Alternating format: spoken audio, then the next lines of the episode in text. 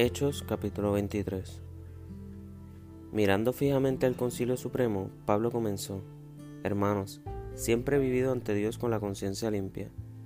Al instante, Ananías, el sumo sacerdote, ordenó a los que estaban cerca de Pablo que lo golpearan en la boca. Pero Pablo le dijo, Dios te golpeará a ti, hipócrita corrupto. ¿Qué clase de juez eres si tú mismo infringes la ley al ordenar que me golpeen así? Los que estaban cerca de Pablo le dijeron, ¿te atreves a insultar al sumo sacerdote de Dios? Lo siento, hermanos, no me había dado cuenta de que Él es el sumo sacerdote, contestó Pablo, porque las escrituras dicen, no hables mal de ninguno de tus gobernantes. Pablo se dio cuenta de que algunos miembros del Concilio Supremo eran saduceos y que otros eran fariseos. Por lo tanto gritó, Hermanos, yo soy fariseo al igual que mis antepasados, y estoy en juicio porque mi esperanza está en la resurrección de los muertos. Esto dividió el concilio, puso a los fariseos contra los saduceos, porque los saduceos dicen que no hay resurrección, ni ángeles, ni espíritu, pero los fariseos sí creen en todo esto. Así que hubo un gran alboroto. Algunos de los maestros de la ley religiosa, que eran fariseos, se levantaron de un salto y comenzaron a discutir enérgicamente. Nosotros no encontramos nada malo en él, gritaban. Tal vez algún espíritu o ángel le habló. Como el conflicto se tornó más violento, el comandante tenía temor de que descuartizaran a Pablo de modo que les ordenó a sus soldados que fueran a rescatarlo por la fuerza y lo regresaran a la fortaleza. Esa noche el Señor se le apareció a Pablo y le dijo, Ten ánimo, Pablo, así como has sido mi testigo aquí en Jerusalén, también debes predicar la buena noticia en Roma. A la mañana siguiente, un grupo de judíos se reunió y se comprometió mediante un juramento a no comer ni beber hasta matar a Pablo. Eran más de cuarenta los cómplices en la conspiración. Fueron a los sacerdotes principales y a los ancianos y les dijeron, nos hemos comprometido mediante un juramento a no comer nada hasta que hayamos matado a Pablo. Así que ustedes y el Concilio Supremo deberían pedirle al comandante que lleve otra vez a Pablo ante el concilio. Aparenten que quieren examinar su caso más a fondo. Nosotros lo mataremos en el camino. Pero el sobrino de Pablo, el hijo de su hermana, se enteró del plan y fue a la fortaleza y se lo contó a Pablo. Pablo mandó a llamar a uno de los oficiales romanos y le dijo, Lleva a este joven al comandante, tiene algo importante que decirle. Entonces el oficial lo hizo y explicó. El prisionero Pablo me llamó y me pidió que le trajera a este joven porque tiene algo que decirle. El comandante lo tomó de la mano, lo llevó a un lado y le preguntó, ¿qué es lo que quieres decirme? El sobrino de Pablo le dijo, unos judíos van a pedirle que usted lleve mañana a Pablo ante el Concilio Supremo, fingiendo que quieren obtener más información. Pero no lo haga. Hay más de 40 hombres escondidos por todo el camino listos para tenderle una emboscada. Ellos han jurado no comer ni beber nada hasta que lo hayan matado. Ya están listos, solo esperan su consentimiento. Que nadie sepa que me has contado esto, le advirtió el comandante al joven. Entonces el comandante llamó a dos de sus oficiales y les dio la siguiente orden. Preparan a 200 soldados que vayan a Cesarea esta noche a las 9. Lleven también 200 lanceros y 70 hombres a caballo. Denle caballos a Pablo para el viaje y llévenlo a salvo al gobernador Félix. Después escribió la siguiente carta al gobernador. De Claudio Dicias a su excelencia el gobernador Félix. Saludos. Unos judíos detuvieron a este hombre y estaban a punto de matarlo cuando llegué con mis tropas. Luego me enteré de que él era ciudadano romano. Entonces lo trasladé a un lugar seguro. Después lo llevé al Concilio Supremo Judío para tratar de averiguar la razón de las acusaciones en su contra. Pronto descubrí que el cargo tenía que ver con su ley religiosa, nada que merezca prisión o muerte en absoluto pero cuando se me informó de un complot para matarlo, se lo envió usted de inmediato.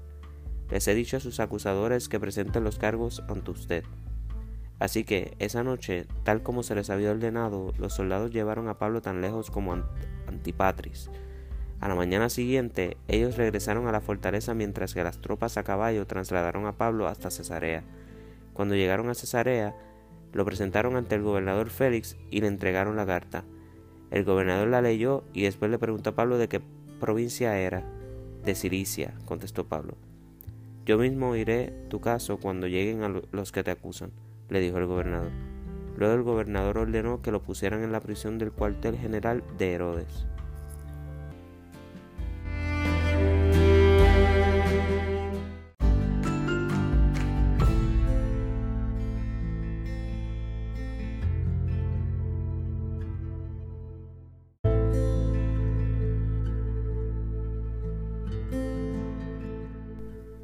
Hechos capítulo 24 Cinco días después, Ananías, el sumo sacerdote, llegó con algunos de los ancianos judíos y con el abogado Tértulo, para presentar su caso contra Pablo ante el gobernador.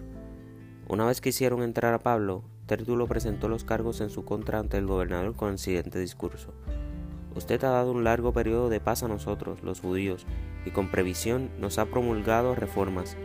Por todo esto, Su Excelencia, le estamos muy agradecidos pero no quiero aburrirlo, así que le ruego que me preste atención solo por un momento.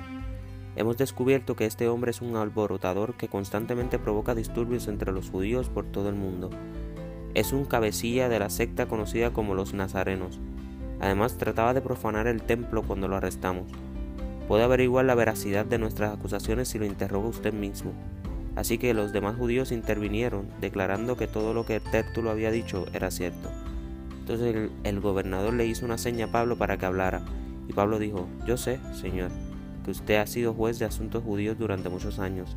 Por lo tanto, presento con gusto mi defensa ante usted. Con facilidad puedo averiguar que llegué a Jerusalén hace no más de doce días para adorar en el templo.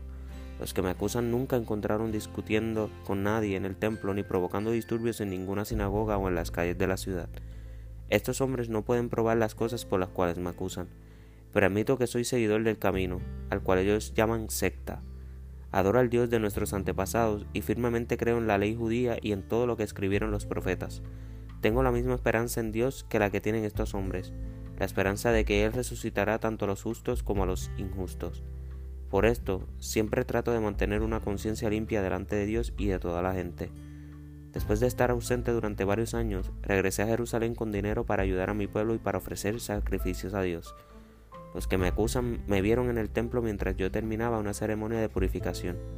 No había ninguna multitud a mi alrededor ni ningún disturbio, pero algunos judíos de la provincia de Asia estaban allí, y ellos deberían estar aquí para presentar cargos si es que tienen algo en mi contra. Pregúnteles a estos hombres que están aquí de qué crimen me encontró culpable el Concilio Supremo Judío, excepto por una sola vez que grité, hoy se me juzga ante ustedes porque creo en la resurrección de los muertos. En ese momento, Félix, quien estaba bastante familiarizado con el camino, levantó la sesión y dijo, Esperen hasta que llegue Licias, el comandante de la guarnición, entonces tomaré una decisión sobre el caso.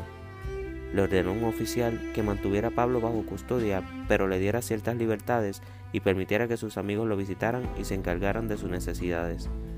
Unos días después, Félix regresó con su esposa, Drusila, quien era judía, mandó llamar a Pablo y lo escucharon mientras les habló acerca de la fe en Cristo Jesús. Al razonar Pablo con ellos acerca de la justicia, el control propio y el día de juicio que vendrá, Félix se llenó de miedo. Vete por ahora, le dijo. Cuando sea más conveniente, volveré a llamarte. También esperaba que Pablo lo sobornara, de modo que lo mandaba a llamar muy a menudo y hablaba con él. Pasaron dos años así y Félix fue sucedido por Poncio Festo, y como Félix quería ganarse la aceptación del pueblo judío, dejó a Pablo en prisión.